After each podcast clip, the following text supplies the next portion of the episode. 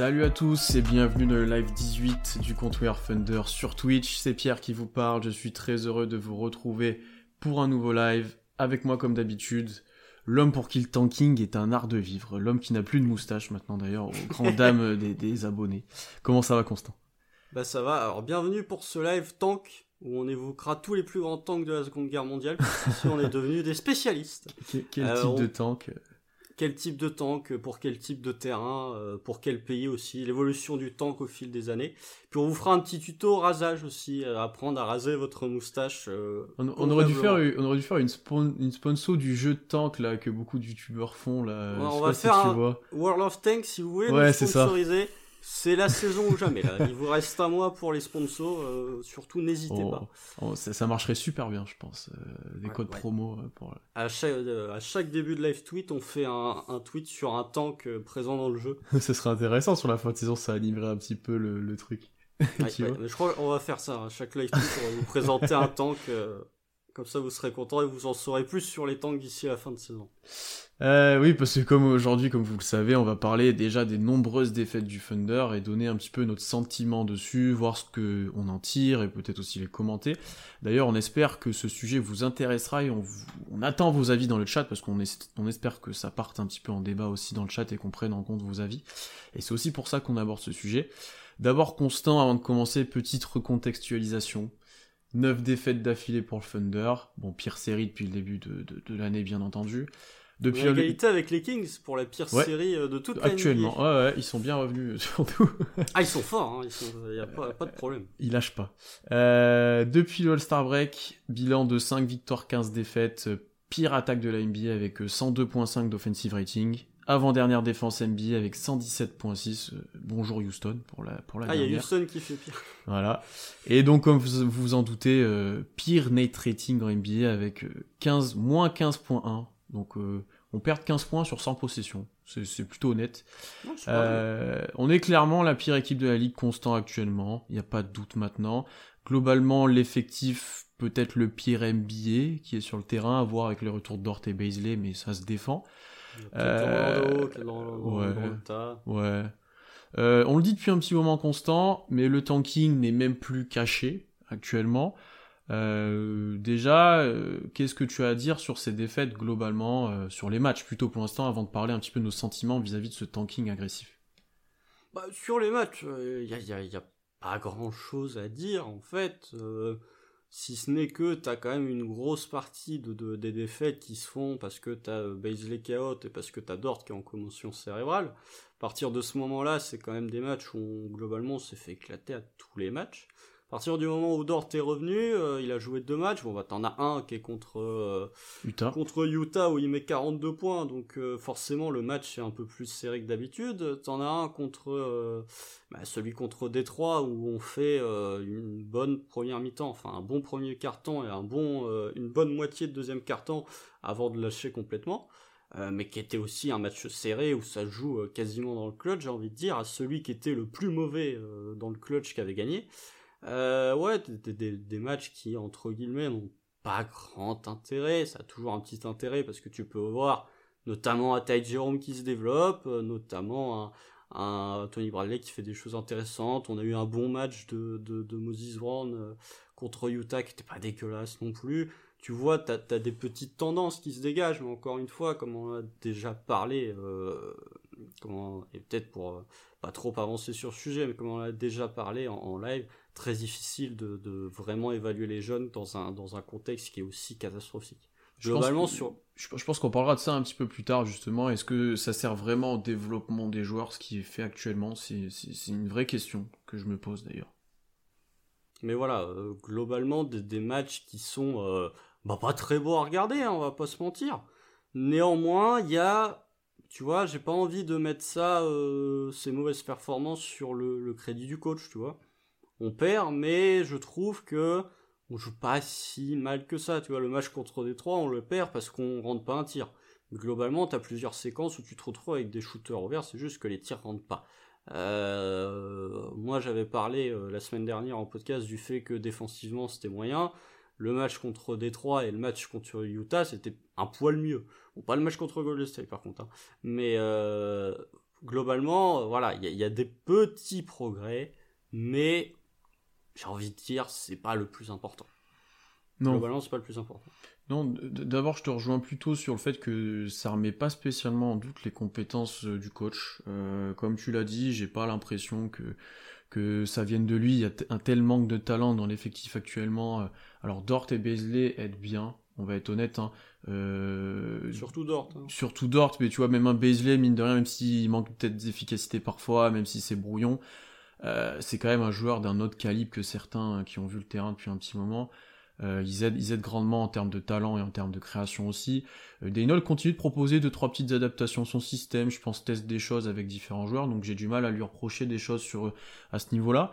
Euh, comme tu l'as dit, il y a des fois des passages un peu plus encourageants que d'autres. Le match contre Utah, hein, concrètement, très dur offensivement. Globalement, y a, en fait, il y a que Dort qui prend 30 tirs, hein, euh, qui, qui joue et qui fait survivre le Thunder.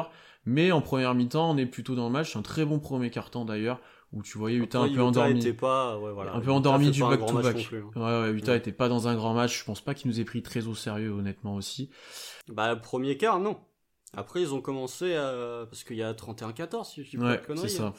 Donc, euh, c'est à ce moment-là où euh, Dort, déjà, s'est un peu calmé. Dort, il fait, il fait un gros premier quart et un gros quatrième. Il y a quand même une, il y a quand même une baisse de régime entre deux qui est normale. Hein.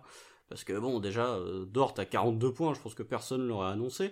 Mais euh, ouais, match euh, qui est peut-être le plus intéressant entre guillemets de, depuis le retour du WAC. Et puis sur saut d'orgueil aussi parce que tu prends un énorme run au troisième quart-temps et t'es bien derrière et tu reviens en toute fin de match où t'es à un moment t'es à deux possessions, trois possessions presque de, de, de Utah. Et après tu fais une erreur, je me souviens d'un lay-up de Robbie complètement loupé par exemple. Oh, ça, celui-là, il est incroyable. Ouais, incroyable. Pour l'avoir fait en live, j'ai dit, mais c'est pas possible. Euh, donc, tu vois, plutôt, plutôt intéressant.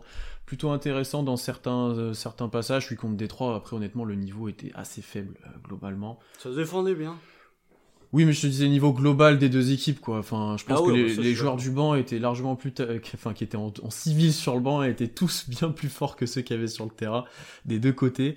Euh, donc euh, ouais, c'est dur en fait d'analyser ces matchs-là parce que voilà, manque de talent, des joueurs qui sont pas là depuis très longtemps. T'as quand même une petite, c'est un peu mieux qu'avant en termes de, de, de euh, comment dire, de connexion entre les joueurs, de comment ils se trouvent, de collectif, voilà.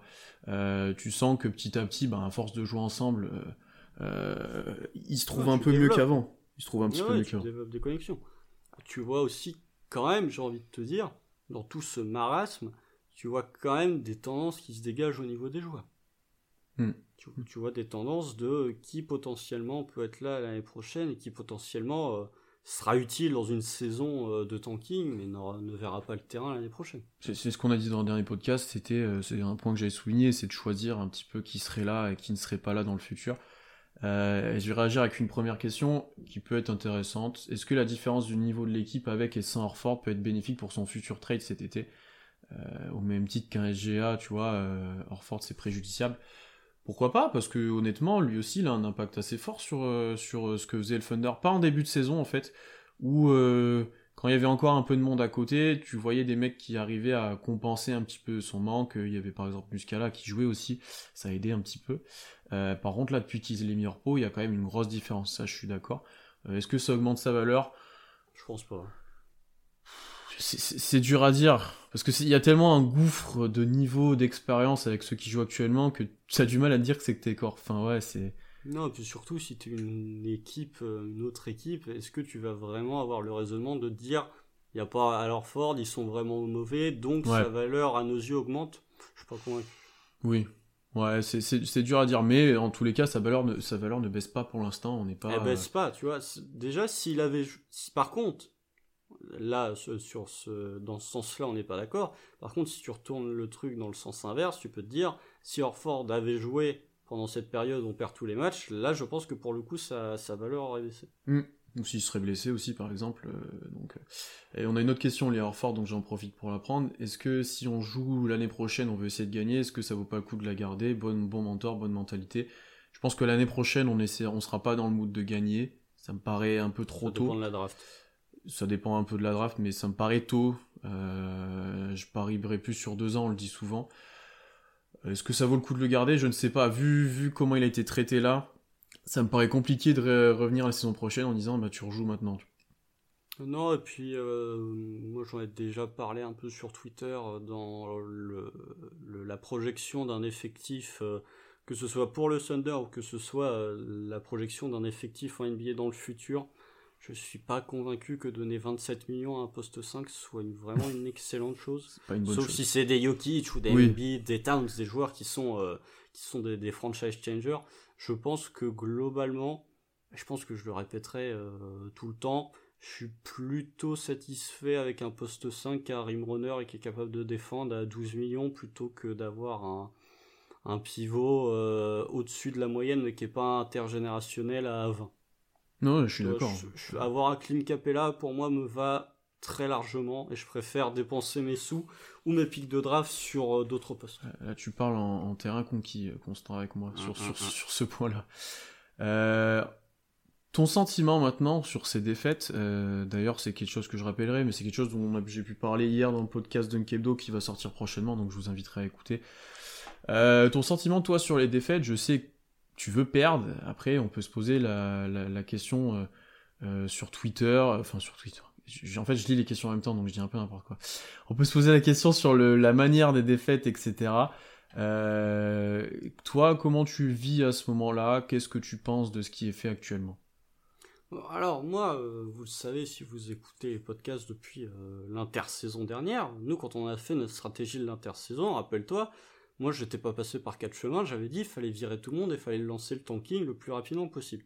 C'est ce que OKC a fait. Euh, donc j'ai pas changé de discours moi depuis depuis le mois de depuis le mois d'octobre. Moi je suis toujours dans cette optique de de toute façon ce n'est pas en terminant 12e de la conférence Ouest ou euh, avec le 23e ou 22e bilan euh, de la NBA que tu seras capable d'avoir des hauts pics et que tu seras capable vraiment de franchir un step dans ta reconstruction. Moi depuis le début je dis il faut perdre un maximum de matchs et je reste sur ma position, moi je vais être très honnête, hein. la manière j'en ai rien à foutre. Vraiment qu'on perde de 47 ou qu'on perde de 3, vraiment ça n'a aucune importance pour moi parce que, euh, comme je l'ai vu dans le chat, il y a beaucoup de joueurs qui sont présents dans l'effectif actuellement qui ne seront pas présents dans l'effectif l'année prochaine. Et tout simplement parce que euh, pour moi, une défaite reste une défaite. à partir du moment où on va perdre des matchs et au moment où on se retrouvera au soir de la loterie avec potentiellement un pic dans le top 3, toutes ces défaites de 47 points seront oubliées. Et l'année prochaine, on sera très content si on se retrouve avec un Cunningham, avec un Green, un Mobley ou un Suggs. Donc effectivement, c'est une période qui est pas particulièrement fun pour les fans du Thunder, quoique je pense que beaucoup ont apprécié voir le, le carrière high de Dort. Il y a quand même des trucs assez satisfaisants dans ce marasme, mais je pense que c'est un mal qui est nécessaire pour ensuite avoir des moments plus cool. Je suis d'accord avec toi sur le principe, et on, est, on le soulève de toute façon à chaque, chaque semaine, que c'est maintenant nécessaire de perdre pour éviter d'être dans un entre-deux. Entre-deux qu'on a quitté maintenant, hein. ça y est, on est dans le fin fond de la ligue pour presque la première fois. Il y a Washington qui commence à gagner des matchs, euh, Toronto aussi. Là, tu commences à avoir un bloc de 5 ou 6 équipes avec Cleveland qui sont euh, un peu en dessous et tu as un tout petit écart de 2 ou 3 wins après avec les autres équipes du, du mm, reste du mm, top 10. Mm, non, donc euh, là-dessus, je te rejoins. Après, c'est vrai que ce que tu vois sur le terrain commence de me faire poser des questions sur est-ce que ça sert vraiment? Est-ce que t'es dans... Il y a des moments où alors moi je tombe sur les matchs souvent en live c'est plutôt encourageant. J'ai fait Lornay, j'ai fait Utah. Euh, moi, alors généralement s'il y a un match qui pue du cul, c'est moi. Cherchez pas. Mon bilan de victoire, je crois que mon bilan de victoire sur les LT est plus bas que le bilan de victoire du Thunder cette saison. C'est pour vous dire à quel point. Typiquement, le match contre Détroit, qui sait qui a fait le LT, c'était moi parce que je savais qu'il fallait une défaite. Donc vraiment, si vous voulez qu'on gagne pas un match d'ici la fin de saison, militer pour que je fasse tous les LT, je ne le ferai pas par contre. Mais euh, voilà, c'est vraiment s'il faut une défaite, vous inquiétez pas, je suis là. Donc euh, ouais, j'attends. Dans la manière, je suis un peu moins convaincu que toi et j'en ai euh, j'en ai parlé un petit peu aussi. J'en ai parlé un petit peu dans le dernier podcast. Ça m'embête plus un petit peu. J'aimerais bien avoir des matchs plus serrés, des matchs où les joueurs apprennent aussi et expérimentent des matchs serrés avec un peu plus un peu plus d'intensité, un peu plus de ouais, des fins de match, des fins de match intéressantes, des moments un peu plus intéressants où c'est plus tendu parce que là typiquement t'as du garbage time la moitié du temps parce que l'équipe adverse a, beaucoup de points d'avance et ça c'est pas le plus intéressant. Alors c'est intéressant parce que des joueurs qui ne sont pas censés avoir du temps de jeu on en a beaucoup. C'est intéressant dans les tests, etc. Et c'est un peu moins intéressant sur, sur pas mal de choses. Et je ne pense pas que tu crées aussi un bon collectif actuellement. On l'a dit, le, carrière, le, record en carrière de Dort, c'est une performance individuelle où il a joué tout seul presque. donc, Le groupe vit bien. Le groupe vit bien.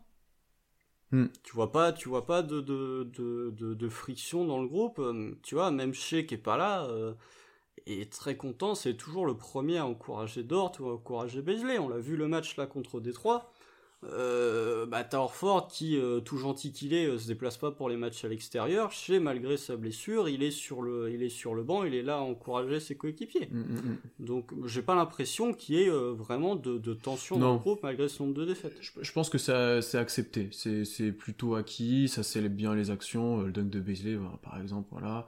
Voilà. je pense que c'est plutôt accepté. Je vais continuer en réagissant, ça commence de réagir un petit peu dans le chat.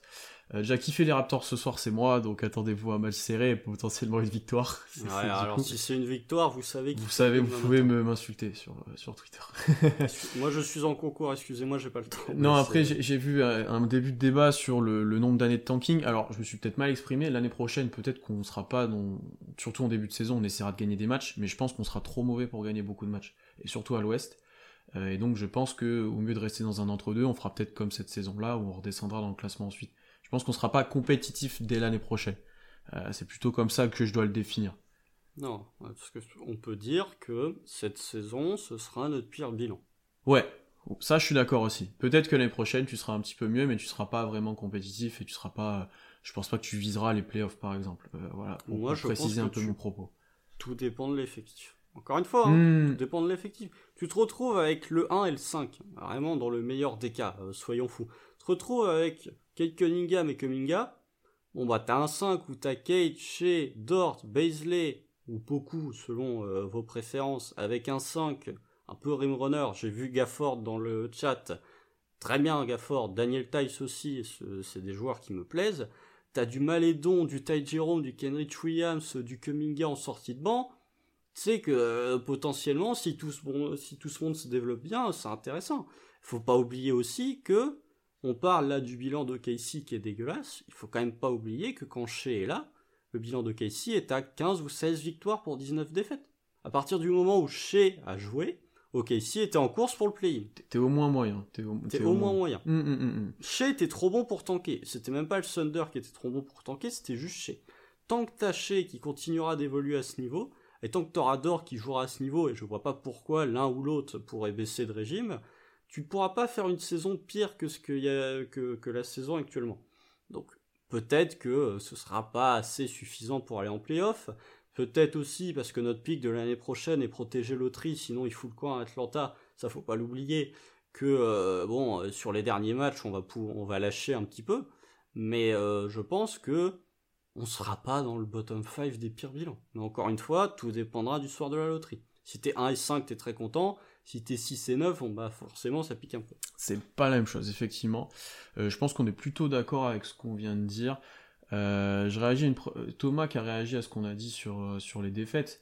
On est fan, on n'est pas de GM, on regarde les matchs pour prendre du plaisir, donc le tanking c'est bien une saison, pas trois. C'est vrai, c'est vrai que la, plupart des fans, nous on le fait aussi par parce qu'on doit, enfin on doit les suivre. C'est pas une obligation, mais parce qu'on fait les lives, on fait les articles.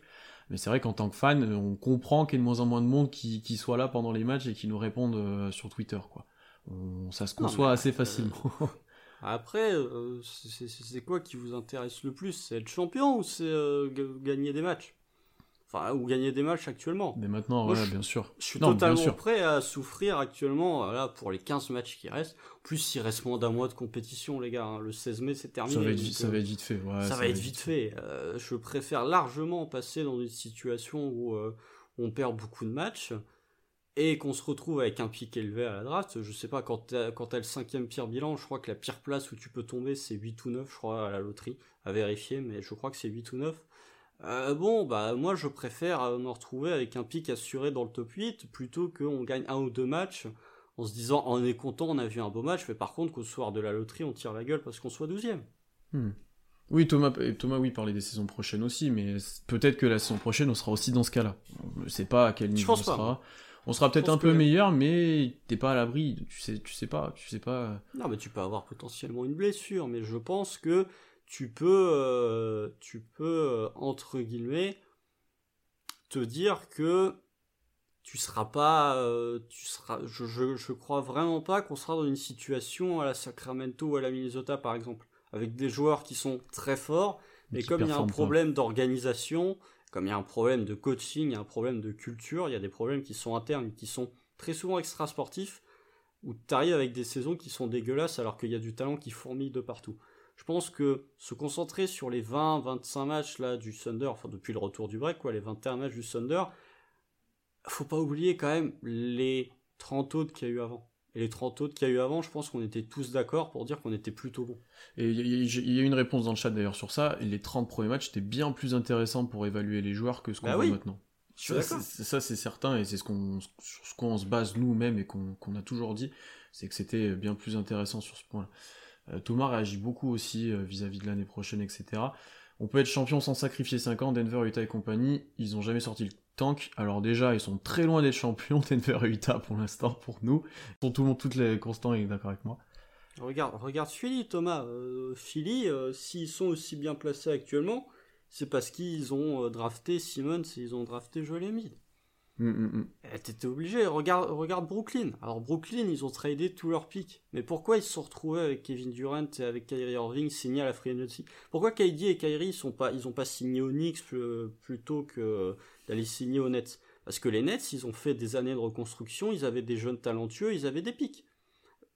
Donc t'es pas, pour moi, euh, les, les, les situations de, de, Denver et de Utah, c'est des situations qui sont anormales. En, plus, euh, c'est des contre-exemples ultimes parce que Jokic est drafté super loin, ils ont un énorme coup de chance. Jokic est drafté au deuxième tour. Il les sauve euh. de ouf et Donovan Mitchell, c'est pareil, il est drafté 13. 13 il s'attendait pas à ce joueur-là. Il trade Eward, enfin Eward s'en va, il s'attendait à être mauvais, hein, on va être honnête. Hein. C'est juste que Mitchell il était plus fort. C'est juste que Mitchell a explosé. Hein. C'est du coup de John Ingles qui a performé, t'as Rudy Gobert qui est passé à un niveau d'Ipoy. C'est pas juste euh, Utah, faut pas oublier. À partir du moment où Gordon Hayward s'en va, ils ont, enfin avant que Gordon Hayward s'en aille, ils passent un tour hein, de playoff. Hein. Hum, hum, hum. Donc euh, bon, ils se retrouvent juste avec de la chance parce qu'ils draftent Donovan Mitchell. Ils draftent bien, ils bien et ils ont de la chance. Ils bien aussi. Et euh, Donovan Mitchell devient un joueur incroyable. Mais il faut pas se voiler la face. T'as quand même beaucoup de, de, enfin les, plus grands joueurs, les meilleurs joueurs des drafts sont quasiment toujours des joueurs du top 5. Hum, hum, hum. euh, est-ce que Philly c'est meilleur que tu sur une série? Oui. Oui. oui, oui, oui. Moi, je les mets devant. Et ensuite, bah, là, je rejoins complètement ce qui est écrit. C'est que le meilleur exemple de tanking, c'était OKC, trois saisons de merde en début de création de franchise, et puis trois MVP à draft et Ibaka. On a eu beaucoup de chance, mais alignement des planètes, mais c'est un peu le cas. Et ensuite, euh, comme il est dit ensuite dans le chat, tu l'as un peu dit, on signera jamais de gros joueurs. Hein. Non, mais c'est pas. C'est pas, c'est pas, je, je voulais pas dire qu'on allait signer des gros joueurs encore. On sait jamais hein, ce qui peut se passer. oui.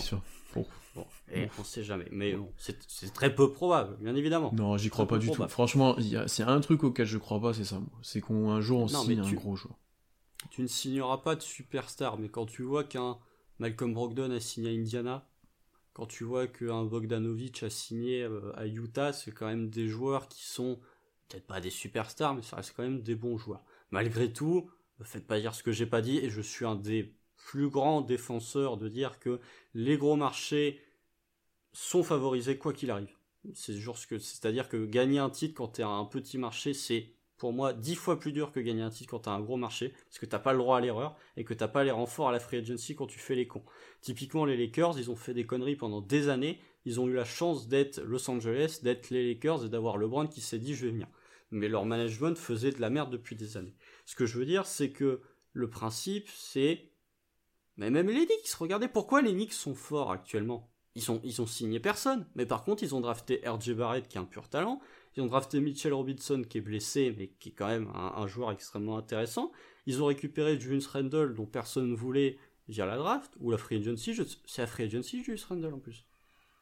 Je, euh, je pense qu'ils lui ont donné, ouais, c'est. Euh, est-ce que c'est un trade ou est-ce que c'est une Je pense que c'est free agency et qu'il a percé plus que prévu, honnêtement. parce qu'au moment de sa signature, c'était pas un gros joueur en soi. C'était un talent qui était peut-être mal utilisé, mais c'était pas, il avait pas ce statut d'actuel.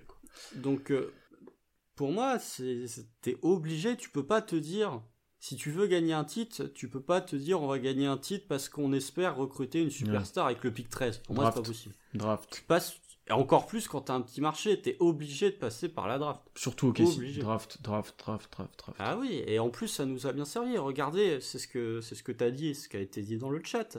Euh, ici, la saison, la dernière saison d'OKC qui est vraiment dégueulasse, c'est la saison où t'as PJ Carlesimo qui est, euh, qui est coach et qui est viré, ou t'as la première saison de Scott Brooks.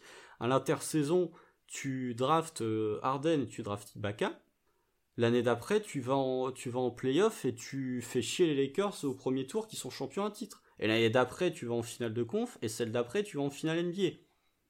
Bon, il y a un moment où avoir des années, parce que OKC a drafté Kevin Durant en 2, Russell Westbrook en 3 ou 4, James Harden en 3. Bah, OKC, c'est créer un effectif de fou en étant mauvais, pas en terminant à la dixième place de la conférence Ouest. Bah oui. Chose que d'ailleurs, euh, j'ai calculé hier, OKC n'a pas eu un choix top 10 depuis James Harden, si je me trompe pas. Ah, c'est James Harden, parce que le plus haut, c'est euh, Cameron Payne. Adam 112 aussi. Ouais, mais c'est le pic de Houston, ça. Oui, mais du coup. Notre vrai pic à nous, mm. c'est Cameron Payne. Donc, aussi à prendre en compte, c'est que au final, ça fait très longtemps qu'OKC n'a pas eu la chance de drafter un top prospect. Et comme j'ai vu passer, au final, oui, tout le monde dit en fin de premier tour, on peut avoir des trucs, nanana, il y a Jokic en deuxième tour. 99% euh, des, des, superstars, elles sont draftées euh, en top 10. Les gars, pour, pour un Jimmy Butler, ou pour un Kawhi Leonard, ou pour un euh, Nikola Jokic, vous savez combien de joueurs qui partent avec le first pick De, de, no-name, ouais. c'est Regardez, au second tour, non mais oui. Regardez juste les first picks ces dernières années. C'est Zion Williamson, c'est Ben Simmons, c'est Carl Anthony Towns, c'est Anthony Davis. Enfin, c'est vraiment un joueur extraordinaire, passer le top 10, t'en as pas des masses. Hein. Et même envie de dire passer le top 5. Hein. Globalement, des joueurs qui se révèlent. Donovan Mitchell est un excellent joueur. Bon, il y a le contre-exemple Jokic qui va être MVP cette saison et qui est potentiellement avec Embiid le meilleur pivot du monde. c'est une anomalie. C'est une anomalie. Est-ce que vous mettez Donovan Mitchell devant des Zion, devant des Anthony Davis? Ça se discute. Donovan Mitchell est un joueur exceptionnel mais est-ce qu'il est vraiment du niveau des joueurs qui ont été sélectionnés en 1 hmm. Non? Non, je, suis d'accord avec toi, je suis d'accord avec toi. Il faut arrêter de, tout le temps croire qu'il y aura des, surprises à la draft, etc. Il y en a peut-être une par an, même pas, mais...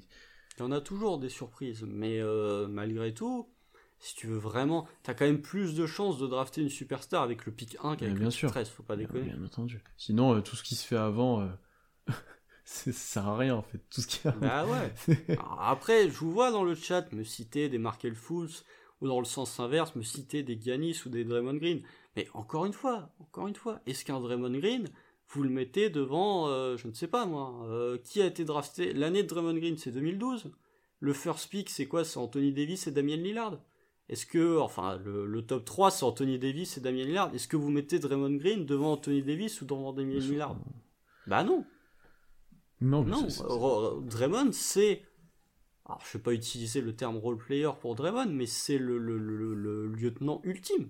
C'est le lieutenant mm. ultime. Mm, mais mm, c'est pas le joueur qui va te porter au titre. Le joueur qui te porte au titre, c'est Steph Curry qui est drafté en fin de top 10, c'est Clay Thompson qui est drafté euh, en tout début de, entre 10 et 20. Ce sont des joueurs qui sont draftés haut. C'est pas Draymond Green.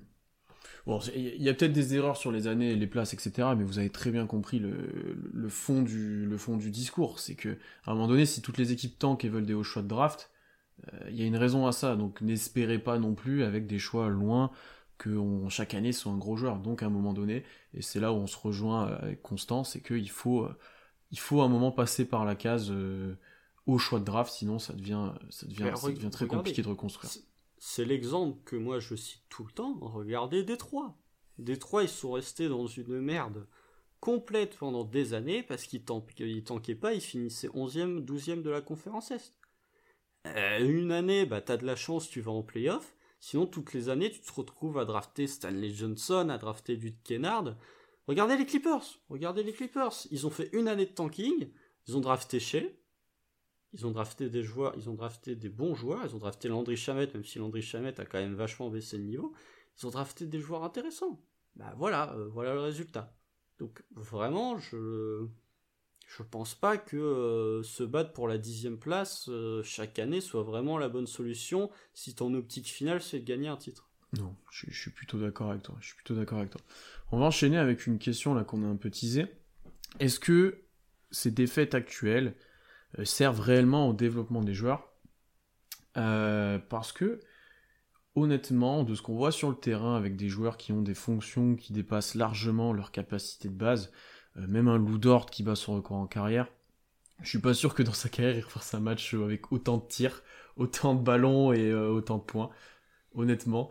Euh... 31, c'est compliqué. Hein. Ouais, je pense que voilà. Euh, je, en fait, je pense de mon côté que pour certains joueurs, c'est intéressant parce que ça leur permet de progresser sur des choses sur lesquelles ils n'auraient pas progressé en temps normal. Pour le coup, je vais reciter Lou Dort, qui, qui, ça lui permet d'évoluer balle en main, par exemple un Baisley par exemple sur depuis son retour euh, euh, avec les défauts qu'il a s'exprime plus, a plus de ballons je pense, est plus agressif, etc. Il a progressé au drive aussi. Il rentre pas un tir mais il a progressé au drive.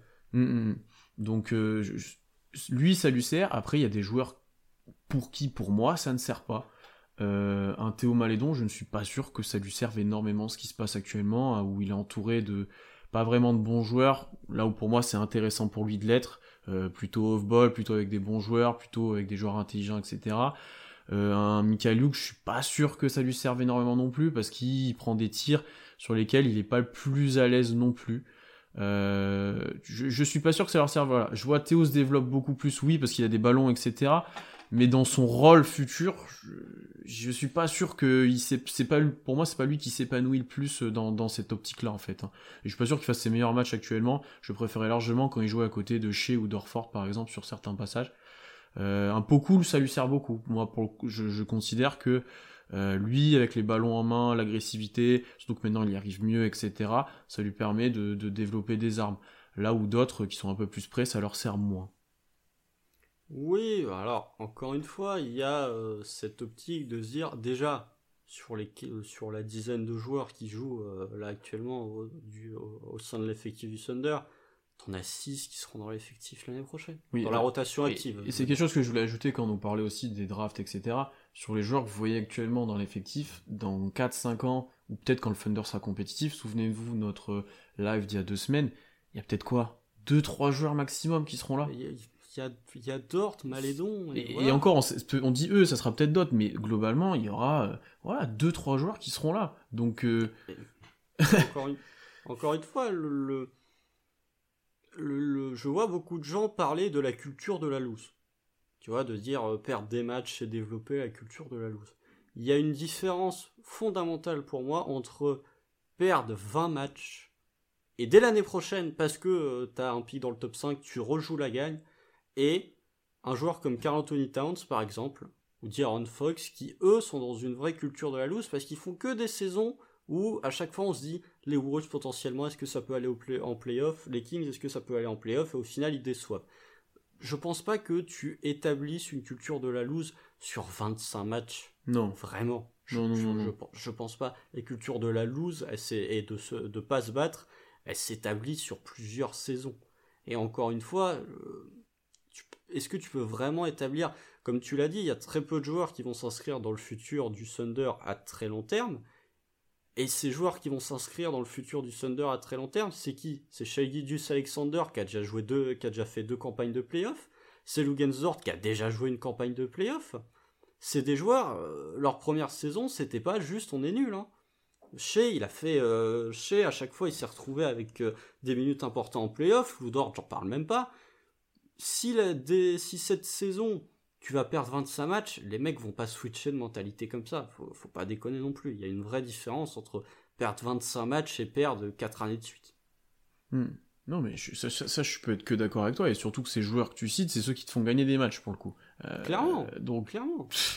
Tu, tu, je pense pas que tu, tu te pénalises collectivement et pour ton futur.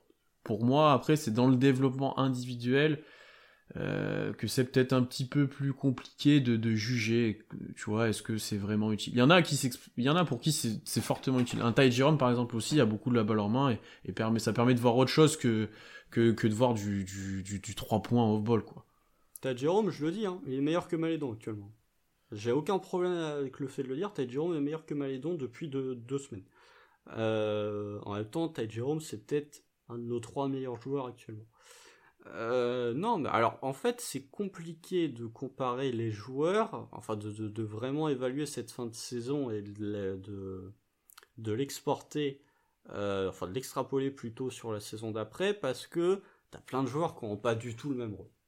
Plein de joueurs qui n'ont pas du tout le même rôle. Je pense que des joueurs comme comme euh, je ne sais pas moi Robbie ou comme Moses Brown si potentiellement ils se retrouvent dans, les rotations l'année prochaine auront des, leur petite quinzaine de minutes en sortie de banc et on n'auront pas 28 en tant que starter. C'est toujours difficile de comparer avec euh, de, comparer une performance sur 28 minutes et de se demander si un joueur est capable de faire la même sur 15 là c'est le point où je suis plutôt d'accord. Mais euh, encore une fois je trouve pas ça dramatique étant donné que comme je l'ai dit tout à l'heure, sur la, dizaine de joueurs dans notre rotation active, t'en auras peut-être 6 ou 7 qui seront euh, vraiment dans la rotation l'année prochaine. Donc, je sais pas, voilà, pour moi, c'est pas gênant. Tu vois, si on perdait avec Shea euh, qui, joue, pour le coup, je serais un peu plus dérangé. À partir du moment où, encore une fois, Shea est pas là, je suis pas particulièrement inquiet. Non, non, moi je suis plutôt d'accord avec toi. Euh, je suis plutôt d'accord avec toi. On va, on va continuer de, d'explorer l'actualité et ces matchs. Une petite question qui me vient à l'esprit et qu'on a vu passer en début de chat, c'est par rapport à, Gabriel Deck et Misic dans le futur. Euh, quel intérêt tu vois, toi, à Deck, d'ailleurs, qui n'est pas encore à Oklahoma, apparemment, qui reste un peu en Espagne? Est-ce qu'il va vraiment jouer cette saison? C'est une vraie question. Ou est-ce qu'il a été signé pour salary floor? C'est une autre question aussi. Ou pour l'année prochaine. Oui, peut-être. Est-ce que tu vois réellement un futur à ces joueurs-là? Pourquoi ces joueurs-là, hein, qui sont un petit peu plus vieux, est-ce que ça sera eux les cadres? Mais c'est assez compliqué, sachant que ça sera des rookies bien qu'expérimentés. Euh, est-ce que c'est possible de les voir trader avant même qu'ils mettent un pied dans l'Oklahoma aussi? C'est très compliqué, euh, je t'avoue, euh, de, se projeter mm. sur eux. Il y a Vic Krishti aussi, dont on n'a pas parlé, mais Alors, l'année prochaine. Pour le coup, lui, je pense qu'il sera dans l'effectif parce que lui, il est à Oklahoma depuis pas mal de temps tu sens qu'ils avaient envie de le de l'avoir pour sa, sa rééducation et qu'il est déjà un peu inclus dans le groupe. Non, mais c'est normal, mais tu aurais pu le laisser en Espagne, hein, il aurait fait la même chose. Euh... Quand t'as un joueur que t'as drafté, t'es content de l'avoir sous ton propre staff médical. Euh, que, surtout quand il est blessé, tu préfères le garder avec toi et avoir tes médecins hmm. plutôt que de je, le coucher. Euh. Je, suis d'accord, mais lui, je pense que l'année prochaine, pour le coup, il sera dans le groupe, peut-être testé sur des matchs, je pense. Mmh, oui, oui, bah en fait, le. J'ai envie de te dire, le si tu fais jouer Misic, si tu fais jouer Deck, si tu fais jouer Kreshti, pour moi, c'est pas des joueurs que tu fais venir dans l'optique de tanker. C'est des joueurs que tu fais venir dans l'optique de te renforcer. Kreshti est jeune, hein. Kreshti est très jeune, hein. Oui, mais. Euh, c'est pas la même chose que les deux autres, hein. Malgré tout. Alors, si t'enlèves le cas Kreshti, dans ce cas-là, si tu veux, mais n'empêche que Misic, tu le fais pas venir pour perdre des matchs pas venir un des meilleurs euh, meneurs européens en NBA pour lui dire bon bah alors t'es bien gentil mais par contre on va en gagner que 23 cette année. Non. si tu le fais jouer, c'est si tu le fais jouer, c'est pour essayer de d'avoir un peu d'expérience, d'avoir aussi un petit côté formateur pour tes meneurs et pour gagner des matchs. Donc moi je pense que les, les, les, les signatures entre guillemets, c'est la signature pour Deck et le fait d'avoir récupéré euh, Misic en trade euh, au moment du trade Ford et le fait que ça a été annoncé qu'il sera chez nous l'année prochaine, je pense que aussi de son côté, Misic, s'il décide de faire le voyage vers l'Europe, enfin vers les États-Unis plutôt, et vers la NBA, c'est qu'il a quand même deux trois certitudes mm. sur le niveau sportif que va vouloir avoir le Thunder l'année prochaine. Ça soit, moi je dirais même que ce soit le Thunder ou autre. Je suis pas sûr. Sur son temps de jeu. Moi je suis pas sûr et je crois que son agent a fait une décla euh, un peu en mode oui, il va venir, mais puisque ça sera Oklahoma, euh, c'est pas fait. Euh, je, je, j'attends de voir parce que pour moi, c'est de plus en plus probable qu'on ait même un, un, signé une trade pour Misic avant même qu'il joue en Oklahoma. Ça sera à voir parce que lui a vraiment aucun intérêt de venir si l'équipe n'est pas compétitive. Il a aucun intérêt. Donc c'est assez dur d'estimer ce qui va être fait avec Deck notamment aussi, qu'est-ce qu'il peut donner en NBA, etc. Euh, sachant que c'est des gros joueurs de hein, c'est des gros gros joueurs de euh, plutôt intéressant là-dessus. Euh, on a une question. si on a moi, je vois juste un, un commentaire de Joe Danielos. Mauvais exemple, vraiment mauvais exemple. oui, mais c'est la question. C'est la question que je voulais réagir. si on a le pick 5 avec les Rockets, c'est ce qu'il reste que Kuminga Est-ce qu'on doit absolument monter pour éviter de l'avoir et avoir un conflit au poste 4 il faut le prendre, à un moment donné, il faut du talent plus que du fit à la draft et qu'il y a un vrai gap entre le 5 et le 6. Donc, monter coûtera trop cher peut-être pour, euh, pour ce que c'est. Donc, euh, Attends, attends, c'est quoi la question? Est-ce qu'on doit absolument monter si on est 5 et qu'on a que Kuminga euh, au lieu de, le, de, le prendre? avec les Rockets et qu'il reste que Tu, tu, n'écoutes pas ce que je dis, Constance. C'est assez, non, mais en fait, intéressant je me posais la question de, de, Sam29. Euh, si on a le pic des Rockets en 5, est-ce que tu considères que nous on est en 8-9 ou est-ce que tu considères qu'on est en 2-3 C'est ça la question que je me pose. Aussi, c'est vrai. Si, Si, on pique dans le top 3, euh, bah, tu, montes pas. c'est vrai que tu montes. Bah, tu peux faire un package 3 et 5 pour aller chercher le 1 par exemple. Ouais. Tu vois? Mais euh, moi je pense que oui en 8-9. Ah bah alors effectivement si t'es en 8-9 et que t'as le 5, oui je préfère monter malgré le fait que Kuminga est probablement avec Cade, et Cade est sur une autre planète, je pense que Kuminga est le joueur que je préfère des, des autres du top 5. Euh, même si c'est celui qui est le moins NBA, ready de tous. Oui, effectivement, dans ce cas-là, tu montes. Mais euh, ouais, après, t'as as un top 5 quand même qui est, très fort, hein. malgré le fait que Minga soit un peu moins bon que les autres, t'as un top 5 qui est très fort. Si tu peux essayer de monter, alors si t'as déjà un pic dans le top 5 euh, de base, bon bah t'es très content si t'es en 8-9, euh, je pense que t'as plutôt intérêt de monter. Je suis d'accord, je suis d'accord. Et tu, passes pas à côté de joueurs pour l'instant parce que t'as plus ou moins d'autres joueurs sur ce poste-là. Hein. J'aime bien prendre l'exemple des Cavaliers là-dessus.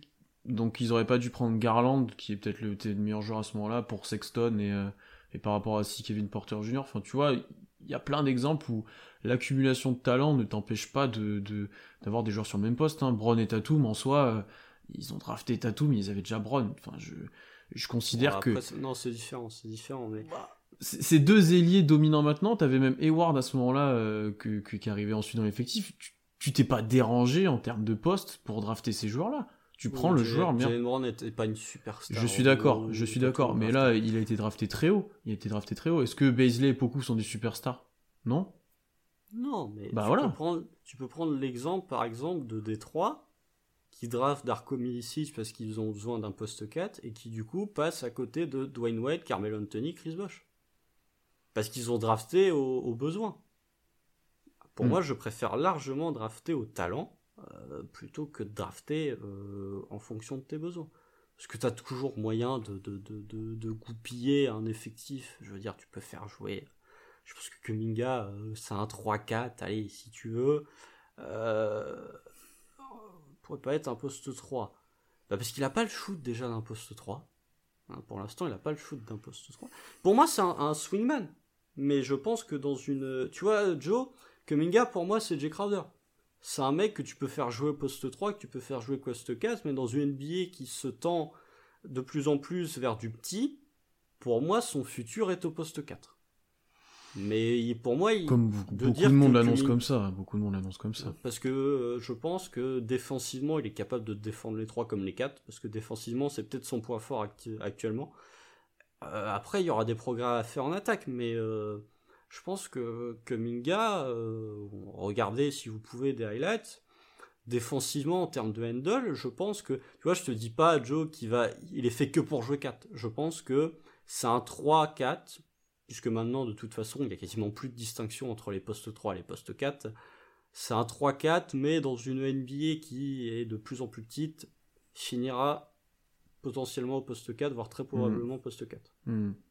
Je, suis plutôt d'accord avec toi. Mais tu dois pas euh, t'empêcher de drafter année 1 de reconstruction si tu draftes déjà au fit. Le fit, ça doit, juste, Être, Le fit, ça doit juste être un, un critère entre des prospects d'à peu près même niveau dans ton évaluation. Euh, c'est quelque chose d'ailleurs que j'ai dit dans le podcast de Nkebdo, ceux qui écouteront. Euh, Surtout, t'as, aucun, aucun. Tu vois, autant Green et Shea, je suis pas fan. Vraiment, je suis pas fan du fait de drafter Jalen Green. Autant si tu draftes un meublé ou Aquaminga, c'est sur les postes 4. Pour l'instant, t'as Baisley et Poku. Oh, bah oui, ouais, ouais, Pour meubler, si tu veux, poste 5, mais c'est quand même un 4 principalement, hein, meublé. oui, bon, très bien. Mais euh, tout, c'est un intérieur, si tu veux. Oui, si tu veux, mais ça me convient mieux que 4, qui est un ailier pour moi. Ça dépend. Oui, non, mais après, oui. Après, oui, ça aussi. Mais euh, tu vois, il y a des 4. Est-ce que Porzingis, c'est vraiment. Tu vois, Porzingis et Joe jouent euh, théoriquement au même poste. Ouais, ça, c'est scandaleux. Enfin, non, Porzingis, il faut arrêter de s'échapper, il faut que je poste 5, et voilà, maintenant. Donc euh, ouais, mais enfin ce que je veux dire, c'est que oui, je, vois ce que tu veux dire. Je vois ce que tu veux. Dire. Ça me dérangerait plus de drafter Jalen Green, qui est le un joueur qui a beaucoup de similarités, que ce soit au poste ou que ce soit dans le jeu avec Shea, plutôt que drafter un Kuminga ou un Mobley qui serait sur des postes là où il y aurait beaucoup et Basley. Ce qui nous embête plus en fait, c'est en termes de profil plus que de poste, je pense. C'est plutôt comme ça qu'il faut le dire. Euh, et là où l'exemple moi j'aime donner en termes de, de fit, qui peut te différencier, c'est si tu juges que Suggs et Green euh, sont à peu près du même niveau, ce qui est largement concevable, euh, c'est des guards tous les deux, et tu te dis, ben, on a déjà chez Suggs nous paraît mieux à côté et on juge qu'il est même niveau Green, ben on préfère Suggs. Ça, je suis ok avec ça. Largement. Ça, je suis ok avec ça. Si tu considères que Green est bien meilleur que Suggs, euh, mais vraiment, et que tu te dis, ben non, on le prend pas parce qu'il y a chez, je suis plus embêté déjà par rapport à ça. Euh, je pense que Green est meilleur que Suggs. après, c'est une évaluation. Je pense qu'il y en a pas mal qui diront l'inverse de toi. Oui, parce qu'ils ont vu le Final Four non, il y a plus que ça, euh, j'espère quand même, mais ça, se défend. Ben, en fait, je pense que euh, je pense que Green est quand même meilleur que Suggs, mais que la différence de niveau ne compense pas la similarité dans le style qu'il peut y avoir avec Ce qui, ce qui est entendable aussi, ce que, ce que je préfère. Mais si, si tu te dis juste, je prends pas lui, parce que j'ai déjà quelque chose et ça, tu vois, ça, ça m'embête. Là, il faut du talent pur, j'ai envie de dire, tu vois. Je suis d'accord. Actuellement, je pense que, si je suis Sam Presti, parce que je ne serai jamais malheureusement, c'est dommage. on, en rêve. Euh, on en rêve, ouais, effectivement. Si je suis Sam Presti à la draft, j'ai le choix entre Suggs et Green. Je me dis Green est plus fort, mais il n'y a pas un niveau, enfin il n'y a pas un écart extrêmement fou entre les deux. Et Suggs fitera un peu plus, donc je prendrai Suggs. Hmm. On va pas se mentir que niveau fit ou niveau poste, le rôle qu'il nous faut, c'est Cade. Oui, il faut ah, Cade. mais Cade, c'est le fit parfait. mais de toute façon, vous demandez à peu près à n'importe qui euh, qui suit un tant soit peu la draft, le meilleur. Bon, alors Cade, il fit dans toutes les équipes. Le meilleur, c'est chez nous. Le meilleur fit du meilleur fit, c'est chez nous. Parce que tu fais une triplette extérieure Cade chez Dort, hmm. c'est complémentaire partout. dédicace à Alan qui le dit tout le temps hein, dans chaque podcast presse où il participe. C'est vraiment idéal. C'est vraiment idéal. Euh, on va prendre pas mal de questions là, on arrive à la fin du podcast de ce qu'on voulait traiter. Juste avant, peut-être Constant, sur la fin de saison, puisqu'on parle de défaite, est-ce que Oklahoma déjà va gagner un match? Ça, je pense que tu me diras oui. oui. Et du coup, anticipe-moi plutôt euh, peut-être une place en termes de pire bilan et un bilan, une projection de bilan. Alors une place, c'est très compliqué, euh, parce qu'encore une fois, ça dépend pas que de nous. Donc je pense que là on est cinquième, pire bilan à égalité avec euh, Cleveland. Je pense que au pire, on fera, au, pire du pire, on fera sixième pire bilan. Ce qui est déjà, t'as déjà des pourcentages qui sont très bah. intéressants pour la draft. Bah vu on était il y a quelques semaines, j'ai envie de dire. Au moment où on était au niveau du break, on était plus à 12-13 que à 5-6. Ça devient intéressant parce que, euh, ouais, non, non, là c'est plutôt. Tu... Si t'es sixième. T'as 40% d'être dans le top 4. 40% dans le top 4 et tu seras au pire top 10, très probablement 7 ou 8. Au pire. Tu vois, au pire. Donc je pense qu'au pire, on sera sixième pire bilan. Euh, Houston, comme on l'a déjà dit euh, 20 000 fois, Houston et Minnesota, à moins d'un run de Minnesota, potentiellement ce qui pourrait arriver, sait-on jamais. Je pense que Houston et Minnesota seront quand même assez intouchables d'ici la fin de saison, surtout Houston. Euh, Détroit, moi j'y crois potentiellement, mais ils ont un, calendrier qui est pas évident, donc euh, difficile, difficile. Je pense que Orlando, Orlando a beaucoup de confrontations directes avec des concurrents euh, pour le, le tanking. Orlando peut potentiellement gagner des matchs, mais encore une fois, est-ce que ça va suffire? Je ne sais pas je pense que pour nous, euh, je vais, je vais un peu la jouer en touche en disant, je vais pas donner de place. Je pense qu'on sera entre, allez, entre 3 et 5. Vraiment, entre 3, entre 3 et 6 au pire. Meilleure, des, meilleure situation, on est 3, pire situation, on est 6.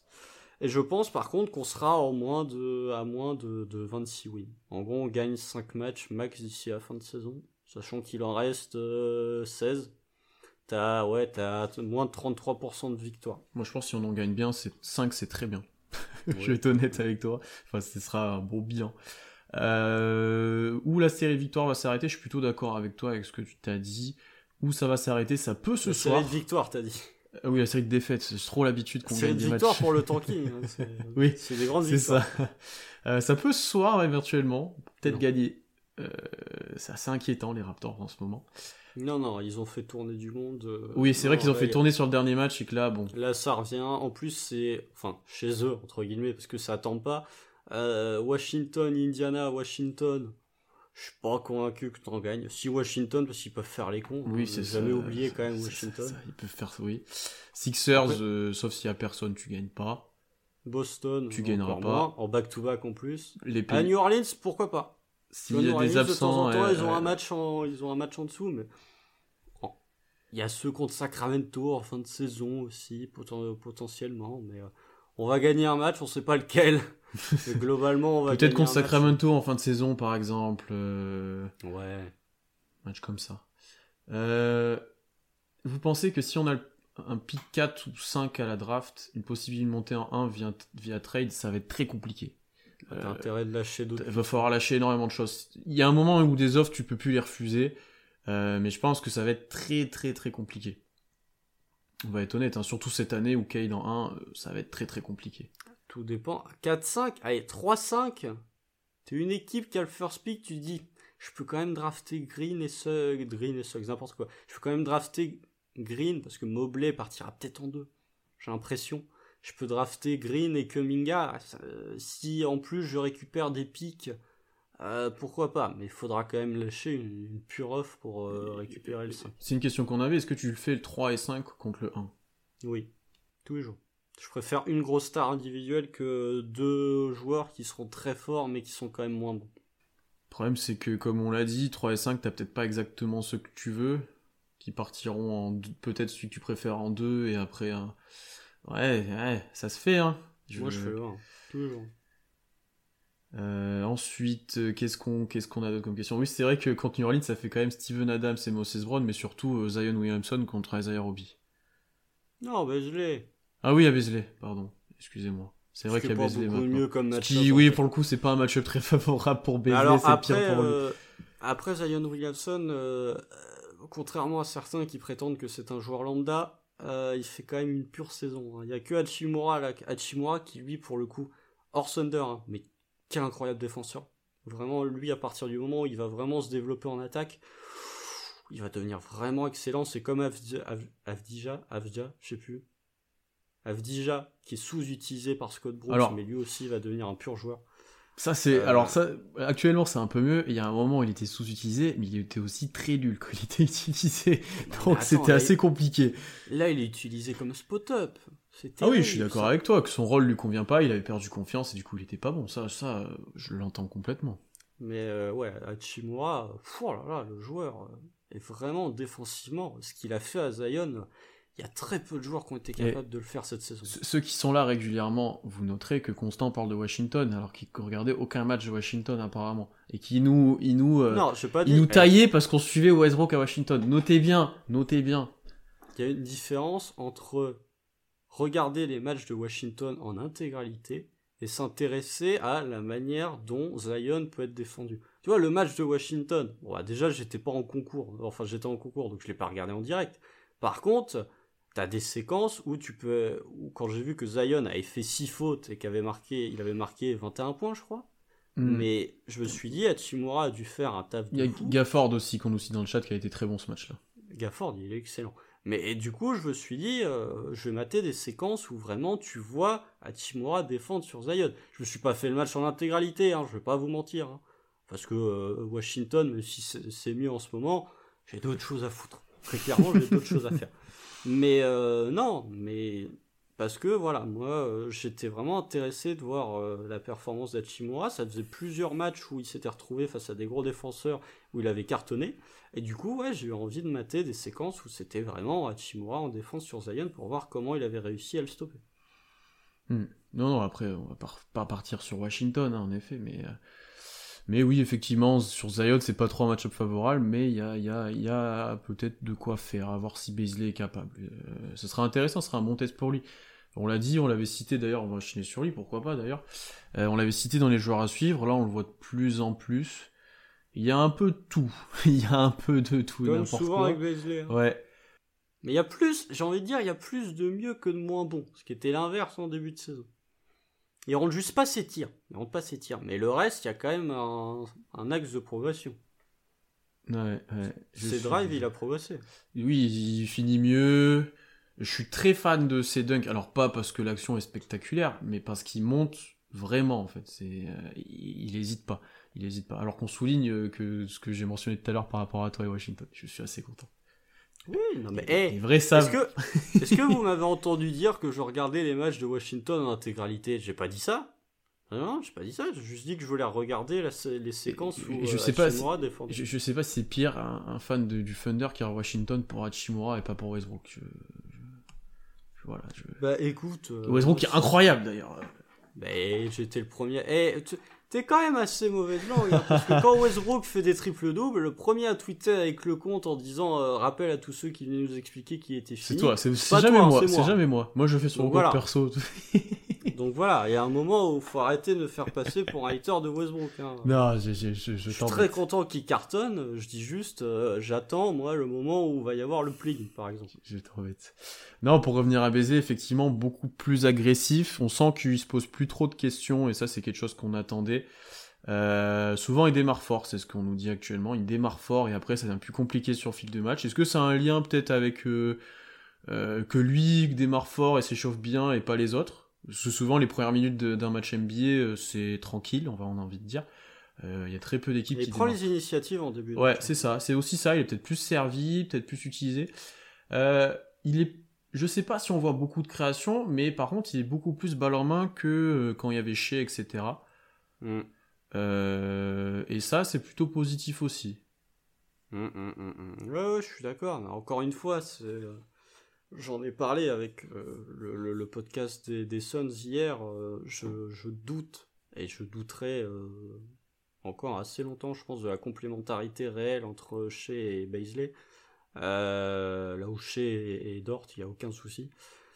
Je trouve que Baisley, oui, alors c'est pas le meilleur joueur d'OKC depuis qu'il est revenu, comme je vois dans le chat, à 3 points, c'était n'importe quoi contre Détroit. Ils sont ouverts ces 3 points la plupart du temps, hein. c'est juste qu'ils les rentrent pas, hein. mais euh, ça c'est le cas depuis le début de saison. Au bout d'un moment, si tes 3 points sont ouverts, c'est peut-être aussi parce que tu les rentres pas, il y a peut-être un lien de cause-conséquence aussi. Euh, mais je trouve que dans l'intensité, dans l'agressivité, je vais y arriver, il y a une progression par rapport à ce qu'on a vu en début de saison. Je suis pas allé checker ses pourcentages de réussite sur les drives, mais je pense qu'ils sont largement en progrès par rapport à ce qu'il y avait en début de saison. Hmm. Donc il y a des progrès. Après, il y a encore d'autres domaines dans lesquels il doit, il se doit de progresser. Non, non, je suis d'accord. son tir est, inquiétant extérieur sur cette année. Alors il y a des flashs euh, où tu te dis c'est pas possible qu'il soit maladroit toute sa carrière. Mais il faut qu'il faut qu'il recommence de mettre dedans parce que si les drives sont de plus en plus efficaces il va être attendu de plus en plus sur ça, et il va devoir mettre des tirs pour que les défenses sortent de nouveau. Euh, je, je, il va falloir trouver une solution à ça où tu peux pas shooter à 20%, je ne sais combien. Il a 29, 28, je crois. Ouais, mais là, depuis qu'il est revenu, je suis pas sûr qu'il soit à 29 ou 28, honnêtement. je vais vous dire ça, je sais pas, non, mais il doit être à moins de 25. Ouais, c'est pour ça que je pense qu'on est pas loin des 20%. Euh, et effectivement, sa défense est bien, et ça, elle l'est par contre depuis le début de saison. C'est ça, honnêtement, c'est le gros point positif de Bezley, et ça joue un... à 3 points ouais, tu vois. le retour du break. Et, sa défense, ça joue directement sur euh, les performances d'Okessi. Hein. C'est quand même largement euh, mieux depuis qu'il est là que depuis que Robbie était, euh, était titulaire, quoi. Ouais, ouais, je suis d'accord. Non, bah après, voilà. Baisley, j'ai vu dans le chat des gens dire je suis d'accord, enfin je pense vraiment que beaucoup va prendre sa place. Moi, euh, dans une optique de 5 l'année prochaine, je préfère avoir beaucoup en 4, encore une fois, pour cette question de, complémentarité avec Shea, par exemple. Je trouve que, que est beaucoup plus, dans son style de jeu, est beaucoup plus complémentaire, euh, bah déjà parce qu'il commence à avoir un bout de shoot avec Shea que avec, euh, enfin, que Baisley. Et je pense que l'année prochaine, peu importe qui on draft, hein, j'aimerais bien voir un banc avec Malédon et Baisley qui drave le banc avec une relation en pick and roll entre les deux où t'as. Euh, je, pense qu'ils pourraient. Les deux, que ce soit Malédo ou Baisley, pourraient euh, bien s'exprimer en sortie. Moi, je suis trop chaud sur notre bande l'année prochaine. Hein. Enfin, en projection, mais que ce soit Malédon ou Jérôme. euh, que t'es Kenrich, que t'es peut-être Baisley ou Poku, euh, que, j'aime bien, peut-être Michael que moi j'aime vraiment bien. Je suis vraiment chaud sur notre banc. Je j'attends presque plus parce que chez Edor, tu sais que ça va. Alors, on va s'hyper dessus, c'est sûr. Euh, mais Poku, Poku. On va s'hyper aussi sur Poku. Ah oui, oui, bien sûr. Mais est-ce qu'il sera titulaire ou pas? On peut se poser la question. On n'est pas, on n'est pas ça dépend. Encore une fois, ça dépend de, de, de la draft, tu vois. Si t'as si as un, un poste 5 rim runner tu vois, euh, par exemple, Gafford ou Daniel Tice, euh, t'as plus envie d'avoir beaucoup au poste 4. Alors que si t'as un 5 qui écarte un peu, tu préfères limite avoir un Baisley titulaire au poste 4 parce qu'il va être capable un peu plus de défendre l'intérieur et de prendre du rebond défensif. Tu considères que Tice c'est un rim runner, toi? Est-ce que, alors j'ai pas les stats sous les yeux, mais est-ce que Tice prend vraiment beaucoup beaucoup de shoot à 3 points? Je pense qu'il en prend quand même pas mal et qu'il joue quand même plutôt au large. Mais Gafford est un super exemple pour le coup, ça j'aime bien l'exemple. Tice, il en prend 2,5 tir à 3 points par match. Est-ce que c'est vrai? Ouais, allez, allez. Mauvais exemple pour Tice, effectivement. Euh, non, mais je sais pas, si tu préfères, tu vois, si t'as Rich on parle tout le temps très de bien, très bien. Gafford est un bon exemple aussi. Gafford aussi, mais si t'as Rich par exemple, bon bah t'as plus envie d'avoir beaucoup au poste 4 que si t'as un joueur type Porzingis, c'est-à-dire un 5 qui s'écarte, t'as plus envie d'avoir un Baisley parce que Baisley va te prendre des rebonds défensifs et va te, va te défoncer l'intérieur, il va être capable de défendre l'intérieur. On a une question là, euh, quel serait votre 5 idéal pour l'année prochaine en comptant la draft? Alors ça c'est dur. Ça c'est ça, ça, c'est dur. Ça... Bah, Cade, Cade, chez, Dort, beaucoup, Gafford. Non mais Gafford, pourquoi on parle de Gafford et Hobbs Enfin, on ne va pas avoir ces joueurs-là. je... Hein? Pourquoi on parle de Gafford J'ai lu la question du chat. Oui, non, mais oui, je sais pas pourquoi on parle de euh, Gafford et Hobbs. Euh. Mais tu sais pas. Tu sais pas. Gafford, ça reste un jeune. Euh, écoute. Il est en contrat. Je sais pas quel contrat il a, mais. Attends, on, on va checker. Non, mais alors. Note 5. Bon, alors. Sans citer de joueurs sans citer de joueur. Attends, juste, on va checker le contrat de Gafford. Non, Gafford, il est encore sous contrat jusqu'en 2023. Donc, euh, Washington va pas le lâcher euh, alors que c'est leur meilleur pivot. Bah, il y a Thomas Ryan qui reviendra. en backup, il sera idéal. C'est pas faux. Mais euh, ouais, alors note 5 de rêve, ce qui n'arrivera pas, c'est chez Cade, Dort, Poku, un 5 rim runner qui défend. Avec on va dire, on va dire dans l'effectif actuel Bradley plutôt que Brown. Bradley, tout à fait. On va être honnête. ouais, mais après, moi, je, je, veux un 5 qui défend, ce qui n'est pas le cas de. Tu vois, Clint Capella, pour moi, euh, typiquement, dans la NBA actuelle, c'est 5 parfait. Euh, surtout à côté de Poku, les deux seraient vachement complémentaires. Et avec en sortie de banc, Malédon, Jérôme, Kenrich Williams, euh, un mec que tu as drafté potentiellement avec le pic du 8 si t'as pas suivi des Rockets, c'est Baisley. Hmm. Non, je suis plutôt, je suis plutôt d'accord avec toi. Après, plus, moi j'aimerais bien avoir Mobley, surtout si on n'a pas le choix 1, parce que tu le mets direct dedans. tu, le mets direct dedans et moi j'aime bien et je, ça, je trouve que le fit est très bien. Moi je l'ai en deux, je l'ai en deux au-dessus de tout le monde. Euh, je suis pas fan parce que parce que je, sais que t'es pas fan, mais pour des raisons obscures que je ne comprends pas. Mais pour euh, des raisons de c'est un intérieur et pour moi c'est pas un mec qui transcende ton équipe. Alors que moi je considère que ça peut être un intérieur. Euh, j'ai du mal avec le mot générationnel, mais un intérieur que justement tu peux drafter ce profil-là dans le top 5. Moi je pense que des joueurs comme Suggs, comme Green, que Minga je le mets en dessous, mais que des joueurs comme Suggs, comme Green peuvent potentiellement être plus valuable dans le futur que Mobley. Ça n'en fera pas, ça n'en fera pas des meilleurs joueurs, mais je pense qu'ils sont hmm. capables d'être plus. Peut-être. Peut-être. en fin de match, je préfère avoir un Green balle en main ou un Sox plutôt qu'avoir un Mobley. Ça, se défend. On nous dit au vu des de Steve Kerr que la timeline de Curry et Wiseman ne fit pas. Est-ce qu'on pourrait aller chercher un Wiseman? J'aime. Non, ils vont pas le lâcher. Ils vont pas le lâcher, je pense quand même. C'est un gros prospect. Je suis pas trop fan, mais euh, euh, je, je ouais, pas Dans le profil, oui, pourquoi pas, mais je ne pense pas. Est-ce que vous pensez qu'OKC sera agressif sur la free agency? Il y a pas mal de jeunes joueurs à prendre. Ça, c'est intéressant. Agressif, je sais pas. Je pense qu'on on va être obligé déjà de dépenser nos sous parce qu'on a tellement de cap l'année prochaine. Surtout s'il y a un trade à Ford, euh, on va, on va avoir des sous-sous. Euh, pas oublier quand même qu'il y a une prolongation de chèque qui arrivera durant l'été, probablement. On espère. Euh, même, même si c'est pas, euh, même si elle sera pas effective l'été prochain, il faut quand même pas oublier que ça aura une influence sur tes dépenses l'année d'après. Après, dans, dans, le chat, si, si, vous avez, je ne sais pas qui a posé la question de dire il y a beaucoup de jeunes. Quel exemple Moi, voilà, c'est la question parce que des jeunes, il y en, il y en a, hein, je ne dis pas le contraire. Là, j'en ai pas en tête, hein, des jeunes qui, qui, qui, vont arriver, mais tu vas. Collins est-ce que c'est encore un jeune John Oui, oui, si, ouais, c'est ouais, c'est la C'est pas un jeu pour euh, pour OKC, c'est pas un jeune, tu vois. Il ouais, non, c'est vrai, 25, 26 C'est vrai. On dit Mark Cannon Ball. Mark Cannon, pourquoi pas? Mais après, t'as déjà beaucoup. Euh, je, je suis pas convaincu que Mark Cannon soit la meilleure des Je suis pas fan de Mark Cannon. Lonzo Ball, est-ce que, est-ce que vous considérez que Lonzo Ball, Lonzo Ball est encore jeune, mais est-ce qu'il est jeune à l'échelle du Thunder? Est-ce que tu as vraiment besoin de Lonzo Ball dans ton effectif? Sachant qu'on considérait que euh, je, un Justin Jackson était trop vieux, qu'un Kenrich Williams est peut-être trop vieux. Kenrich Williams, il a juste été sauvé parce qu'il est le seul de fou, hein. sinon il c'est le seul de mec de plus de 25 ans qui a été gardé qui, qui a été sauvé. Donc euh, ça va vite en termes de jeunes, c'est assez compliqué.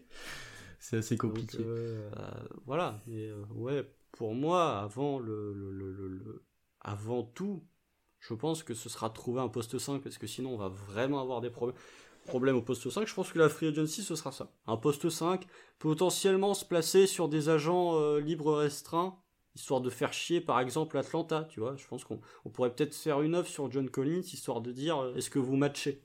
Je pense qu'on va euh, peut-être notamment bah, peut-être un pivot, je pense que c'est presque indispensable. et, je, pense qu'on risque de payer un peu cher des joueurs euh, moyens qui ont un petit pro potentiel, euh, comme on aurait fait avec Diallo s'il était resté en gros. Non, mais par exemple, un Zvi sera peut-être un peu plus payé au Kessie s'il reste que dans d'autres franchises ou euh, des, exemples comme ça, parce que on parle de free agency, on a aussi des joueurs signés côté OKC, hein, ils sont pas tous sous contrat, on l'a mentionné. Ah, il y en a plein. Il y en a plein. Il y a Tony Bradley, il y a tout le monde. Donc euh, il y a déjà eux à prendre en compte et après on verra ensuite qui peut être intéressé sur le marché, mais on vous l'a dit encore une fois, les joueurs ne sont pas forcément les, plus intéressés par venir en Oklahoma. Alors peut-être que certains bah. peuvent être intéressés par le projet, des jeunes. Ouais, voilà ce que dire. Mais je suis pas sûr.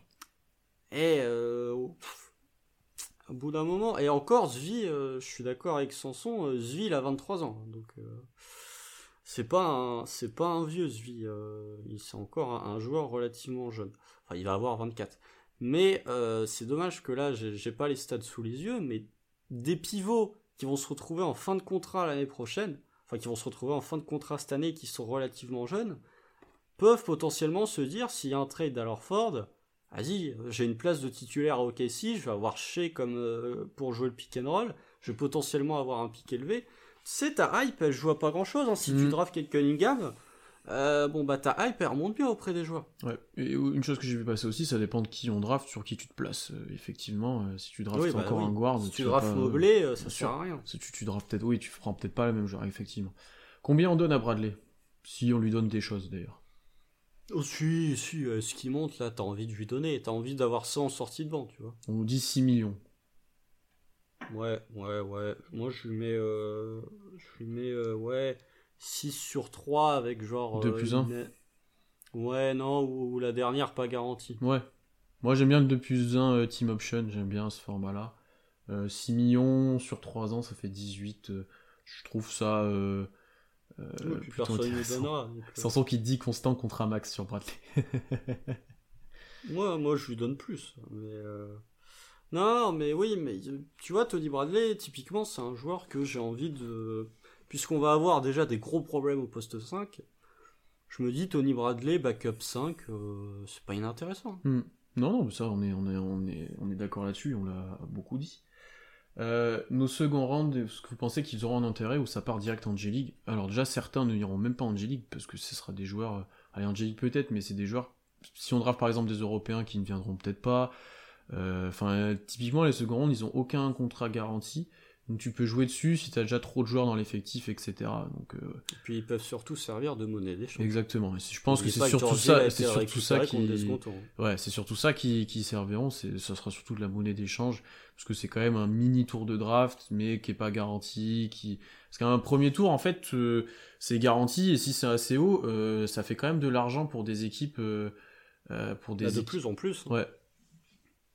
Donc ouais, mais après, un backup pivot à 6 millions, Valentin, oui. Mais c'est un jeune, euh, t'es obligé. Est-ce que l'argent est un problème à OKC actuellement? Je suis pas convaincu. Et, en plus, c'est un jeune, et en plus, c'est comme on l'a dit, on surpaiera peut-être un peu des joueurs parce qu'on a de la marge et parce que t'en avais un peu besoin. Et Bradley, bien qu'on le considère comme un futur backup pivot, l'année prochaine, s'il y a encore le même effectif, il joue, euh, euh, il peut jouer 20-25 minutes, donc c'est c'est un bon backup, quoi. C'est pas un backup qui joue 10 minutes, quoi. Ouais, ouais, moi je suis d'accord, mais euh, après, voilà, et 6, millions. N'oubliez pas que le salaire moyen en NBA, il a plus de 10. Hein. Donc, euh, bon. Et si vous commencez à aller checker euh, les remplaçants sur les bancs NBA, je pense que des joueurs qui sont à moins de 5 millions sur des bancs NBA, qui sont vraiment partis de la rotation, tu commences à en avoir de moins en moins. Il n'y en a peut-être pas tant que ça peut-être pas tant, à part des toués euh, qui, qui, sortent un peu de nulle part ou voilà mais euh, ou des jeunes qui, qui sont en contrat rookie mais à partir du moment où les mecs signent un contrat si t'es dans un si t'es backup euh, sur enfin si t'es sur le banc t'as toujours un peu de soucis hmm. et sachant sachant qu'on a un peu escroqué sur d'autres choses voilà regarde le contrat de Dort et de Broad par exemple oui eux ils ont des contrats très très bas non, mais il y en a un qui, est, qui, a le meilleur contrat de la NBA et l'autre qui, qui, est payé plus cher pour rien foutre. c'est sûr. Non, mais encore une fois, Kamel, je suis d'accord, mais au moment où le contrat de Dort a été signé. C'est pas ce joueur-là. C'est avant la bulle. C'est avant la bulle. Et... Dort, il avait et pas même fait à ce moment-là, il avait pas fait la défense contre Arden. Ouais, et même à ce moment-là, on trouvait ça euh, presque sous-payé. Enfin, c'est vrai. Je pense qu'il a vraiment favorisé Dort la longueur du contrat et le fait d'en avoir un, en fait. C'est parce que si, vous regardez les antécédents de ce que dit Dort, c'est c'est un joueur qui a toujours été euh, sous-côté, qui a galéré, qui a dû créer sa place, etc. Donc quand tu lui proposes un truc comme ça, voilà quoi, c'est presque automatique. C'est difficile de prendre en contre-exemple euh, le meilleur contrat de toute la Un Beasley, par exemple, s'il est prolongé par Oklahoma, à mon avis, il demandera de l'argent. Ça pas du tout le même profil. Mais... Ah, Rich Paul Je sais pas. Rich Paul. Aussi, par exemple. Euh, non, mais c'est pas du tout le même cursus, c'est pas la même chose. C'est, il y a différents types de, joueurs et différents types de, de choses qu'ils acceptent, quoi. Bradley a rien prouvé non plus, c'est pas pour ça qu'il faut pas trop le payer.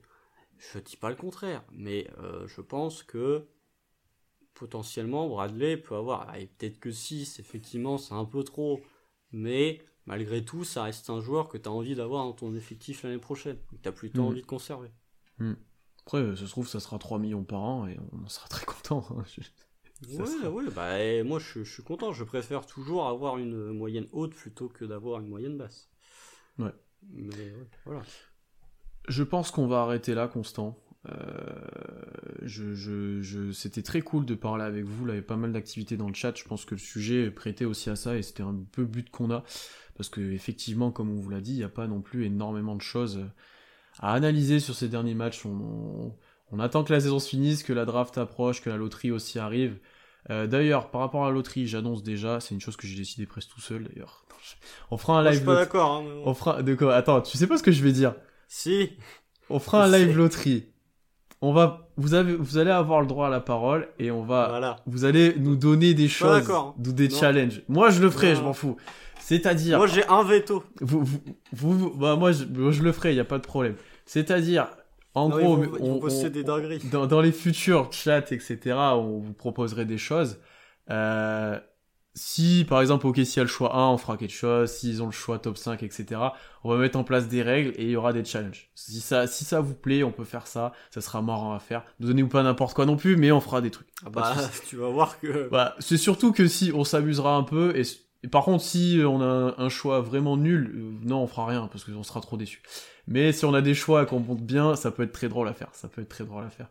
Euh, voilà, j'ai décidé ça tout seul, je le ferai tout seul si Constant pose son veto. Non, mais tout dépend de ce que vous proposez. Euh, si vous proposez des trucs, genre, euh, saute, saute de, de, ton, de, ton, de, ton appartement, non, ça va pas le faire. Alors, tu vois, regarde, on dit hâte de voir Constant avec aller se faire tatouer Moses Broad sur le bras. Non, les gars. Genre ça, non. Voilà, typiquement. Non. Et oui, idée de moi, pas validée par la team, donc je l'assumerai tout seul s'il faut, si c'est pas trop loin. Allez, pas trop loin, les gars.